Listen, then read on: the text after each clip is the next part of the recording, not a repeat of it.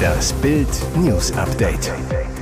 Es ist Dienstag, der 22. August und das sind die Bild meldungen 18 Leichen bei Griechenland Waldbrand entdeckt. Behörden vermuten Migranten als Opfer.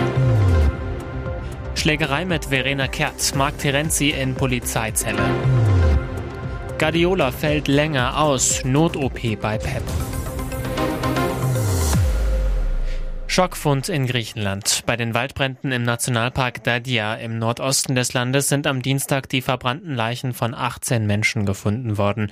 Die Behörden gehen davon aus, dass es sich um Migranten handelt. Da niemand vermisst wird, gehen wir davon aus, dass es sich um illegale Einwanderer handelt, sagte Feuerwehrsprecher Janis Atopoios dem griechischen Staatssender ERT. Die Leichen seien in einer abgelegenen ländlichen Gegend südlich des Dorfes Avantas gefunden worden, wo es seit Tagen Waldbrände gebe. Alle Toten wurden in einer Hütte am Rand des Waldes entdeckt. Die Feuerwehr teilte weiter mit, das gesamte Waldbrandgebiet werde durchsucht, weitere Untersuchungen werden eingeleitet. In den Wäldern der Grenzregion verstecken sich immer wieder Migranten, die illegal von der Türkei aus über die Grenze nach Griechenland gelangt sind. Schleuser versuchen dann, die Menschen über die nahegelegene Autobahn nach Westgriechenland und weiter in andere europäische Länder zu bringen. Deutschland an der Grenze. Allein zwischen Januar und Juli 2023 griffen Beamte der Bundespolizei 56.000 illegale Zuwanderer auf, so viele wie im Gesamtjahr 2021. 2014, das Jahr vor der großen Flüchtlingskrise, da waren es 57.092. Eine der Hauptrouten der Illegalen führt über Russland und Belarus nach Polen und von dort nach Brandenburg und Sachsen.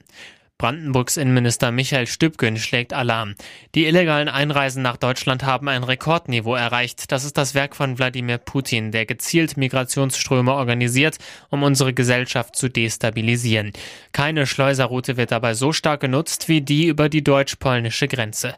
Mehr als 15.000 Menschen sind seit Januar auf diesem Weg illegal eingereist. Das ist eine komplette Kleinstadt und es werden jeden Tag mehr. Die Warnrufe von Stübgen und dessen sächsischem Kollegen Armin Schuster werden seit Monaten in Berlin ignoriert. Beide fordern stationäre Grenzkontrollen. Die müsste Bundesinnenministerin Nancy Faeser bei der EU anmelden. Doch Faeser weigert sich, die Polengrenze so konsequent kontrollieren zu lassen wie die zwischen Bayern und Österreich. Begründung, die Zahlen seien noch nicht bedrohlich. Den ganzen Artikel gibt's zum Nachlesen auf Bild.de. Planschparadies Innenministerium. Hausherrin Nancy Faeser ließ eine kuriose Anzeige schalten. Sie sucht bis zu 12.000 Badehosen und 4.000 Badeanzüge für ihre Beamten. Auf Bildanfrage hieß es, die Beschaffung erfolgt für die Bundespolizei als eine Geschäftsbereichsbehörde des BMI. Die Bundespolizei setzt die Badebekleidung für das Schwimmtraining im Rahmen der Ausbildung ihrer Beamtinnen und Beamten ein. Um den strengen Vorgaben gerecht zu werden, gibt es einen Knallhart-Test. Mindestens sechs Wochen plant das Ministerium für die Erprobung der Badekleidung und deren Auswertung ein. Mindestens 17 Bundespolizisten müssen dafür ins Schwimmbecken steigen. Sie testen dabei das An- und Ablegen der Badebekleidung sowie deren Einsatz beim Brustschwimmen, Kraulschwimmen, Rückenschwimmen, Tauchen und bei Sprüngen ins Wasser. Anschließend müssen die Polizisten einen Fragenkatalog unter anderem in Bezug auf Passform und Trocknungsverhalten zu den Badebuchsen ausfüllen. Herstellerunternehmen können bis zum 6. Oktober Angebote an das Innenministerium schicken, dann gehen die Hosen in die Testphase, danach wird entschieden. Für die gesamte Rahmenvertragslaufzeit von drei Jahren veranschlagen Fäsers Leute 125.800 Euro an Haushaltsmitteln. Erst wurde gebechert, dann geprügelt. Gewaltdrama um Deutschlands wildestes Trash-TV-Paar mit Polizeieinsatz, Schlägen und Promille. Reality-TV-Star Verena Kehrt, bekannt aus dem Dschungelcamp, und ihr Verlobter und Sänger Mark Terenzi genießen ein paar Tage in Hamburg. Bei einer Kneipentour hieß es bis 5 Uhr morgens hoch die Tassen. Augenzeugen berichteten Bild, dass Unmengen an Gin Tonic und Kurze geordert wurden. Dann fuhren Kehrt und Terenzi in ihr Vier-Sterne-Plus-Hotel The George an der Hamburger Außenalster. Nach Bildinformationen hörten Zeugen dort um 12.04 Uhr Gepolter und Geschrei aus ihrem Zimmer. Angestellte riefen die Polizei, die gleich mit mehreren Streifen Streifenwagen anrückte. Im Hotelzimmer kam es offensichtlich zu einer wilden Schlägerei. Die Polizei traf Kehrt und Terenzi im Zimmer an, leitete Verfahren gegen beide wegen wechselseitiger Körperverletzung ein. Terenzi musste pusten, 2,2 Promille. Außerdem besteht der Verdacht, dass er Drogen genommen hat. Eine Blutprobe wurde veranlasst. Der völlig betrunkene Sänger wurde mit einem Streifenwagen zur Polizeiwache 16 geschafft. Gewahrsam, Ausnüchterungszelle. Verena soll nach Bildinformationen schlimm aussehen, Brand- und Schürfverletzungen haben. Eine Bildanfrage ließen beide bislang unbeantwortet. Sie flüchtete zunächst aus dem Hotel, ohne zu bezahlen. Auch Trainer können verletzt ausfallen. Manchester City muss wochenlang auf Pep Guardiola verzichten. Der spanische Coach unterzog sich in Barcelona einer Rückenoperation, nachdem er zuvor lange unter starken Schmerzen gelitten hatte. Das teilte der Trippelsieger am Dienstag mit. Der Club Pep Guardiola hat sich heute einer Routineoperation wegen eines Rückenproblems unterzogen. Der Trainer von Manchester City leidet seit einiger Zeit unter starken Rückenschmerzen und flog nach Barcelona, um sich von Dr. Mireia Iluesa notoperieren zu lassen. Die Operation war erfolgreich erfolgreich und Pep wird sich nun in Barcelona erholen und rehabilitieren. Und weiter, in seiner Abwesenheit wird der stellvertretende Trainer Juan Malillo die erste Mannschaft auf dem Trainingsplatz betreuen und bis zu Peps Rückkehr die Aufgaben an der Seitenlinie übernehmen. Es wird erwartet, dass er nach der bevorstehenden Länderspielpause zurückkehrt. Der ebenfalls spanische Co-Trainer Lillo hatte vergangene Saison noch Katar-Club Al-Sad trainiert, war aber schon zwei Jahre zuvor Assistenztrainer unter Pep gewesen. Und jetzt weitere wichtige Meldungen des Tages vom Bild Newsdesk. Für Millionen ungewollt kinderlose Paare sind Leihmütter oftmals der letzte Weg zu einem eigenen Baby. Für diesen Wunsch würden sie vieles tun und sehr viel zahlen. Auf der griechischen Insel Kreta nutzen skrupellose Zuhälter und gieriges Klinikpersonal diese Sehnsucht nach einer Familie für brutalen Menschenhandel und illegale Adoptionen im großen Stil aus.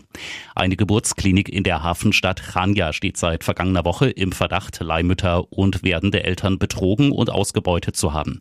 Lokalen Medien Medienberichten zufolge seien bei einer Razzia 30 schwangere Leihmütter aus Osteuropa angetroffen worden, die dem Babyhändlerring zum Opfer gefallen sind. Einer der beiden mutmaßlichen Drahtzieher und Koordinator des Menschenhandelrings, ein 73-jähriger Geburtshelfer, Gründer und Inhaber der Kinderwunschklinik. Außerdem finanzierte er mit Geldern der Organisation die Anmeldung von Häusern in einem Gebiet Kretas zur vorübergehenden Unterbringung schwangerer Frauen. Auf der Insel angekommen mussten sich die teils sehr jungen Frauen künstlich künstlichen Befruchtungen oder Eizellenspenden samt Hormonbehandlungen unterziehen. Ihr Lohn gerade mal 200 bis 600 Euro im Monat. Von den werdenden Eltern verlangte die Klinik hingegen zwischen 70 und 100.000, in manchen Fällen sogar 120.000 Euro pro Wunschkind. Die ganze Story gibt's zum Nachlesen auf Bild.de.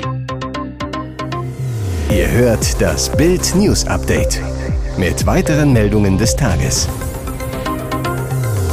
Die vermasselte Migration. Was kriegen Flüchtlinge, die zu uns kommen?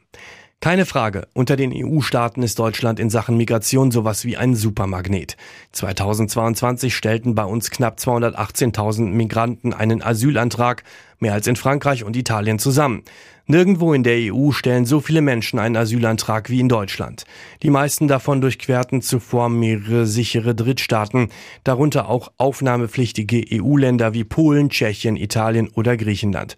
Ausgerechnet Griechenlands Regierungschef Kyriakos Mitsotakis sagt im Bildinterview, es ist nicht verwunderlich, dass potenzielle Flüchtlinge den großzügigeren Leistungen hinterherlaufen.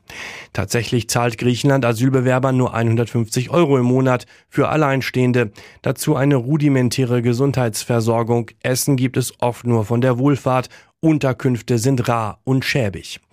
In Deutschland stehen einem alleinstehenden Migranten im Asylverfahren 410 Euro im Monat zu. Davon wird ein Teil in Sachleistungen erbracht. 182 Euro sind für den Grundbedarf wie Essen, Kleidung, Heizung vorgesehen. Plus 228 Euro für den persönlichen Bedarf, zum Beispiel Fahrkarten oder Telefonkosten. Im europäischen Vergleich eine Besonderheit in Deutschland. Auch wenn nur geduldet oder sogar schon ausreisepflichtig ist, kann Sozialleistungen beantragen. Hier ist das Bild News Update. Und das ist heute auch noch hörenswert. Der gewaltsame Tod der beliebten Restaurantchefin. Mit einem abgebrochenen Flaschenhals wurde Celia R. vom Thai Art an der Kantstraße in Berlin ermordet. Jetzt kommt raus, die Polizei fahndet nach dem türkischen Ex-Freund des Opfers. Die schreckliche Bluttat, offenbar passierte sie bei der letzten Aussprache des Paares. Silja R. lebte in ständiger Angst vor ihrem Freund, der auch ihr Geschäftspartner war. Sie hielt es nicht mehr aus. Sie trennte sich. Doch der Mann ließ nicht locker, wollte unbedingt noch ein Treffen. Nach Bildinformationen trafen sie sich Freitagnacht an der Fuggerstraße an einer Toreinfahrt. Ein Begleiter der Gastronomen stand ein wenig im Hintergrund. Sie sollten allein reden können. Dann passierte es. Das Gespräch nahm nicht den für den Ex-Freund erhofften Verlauf.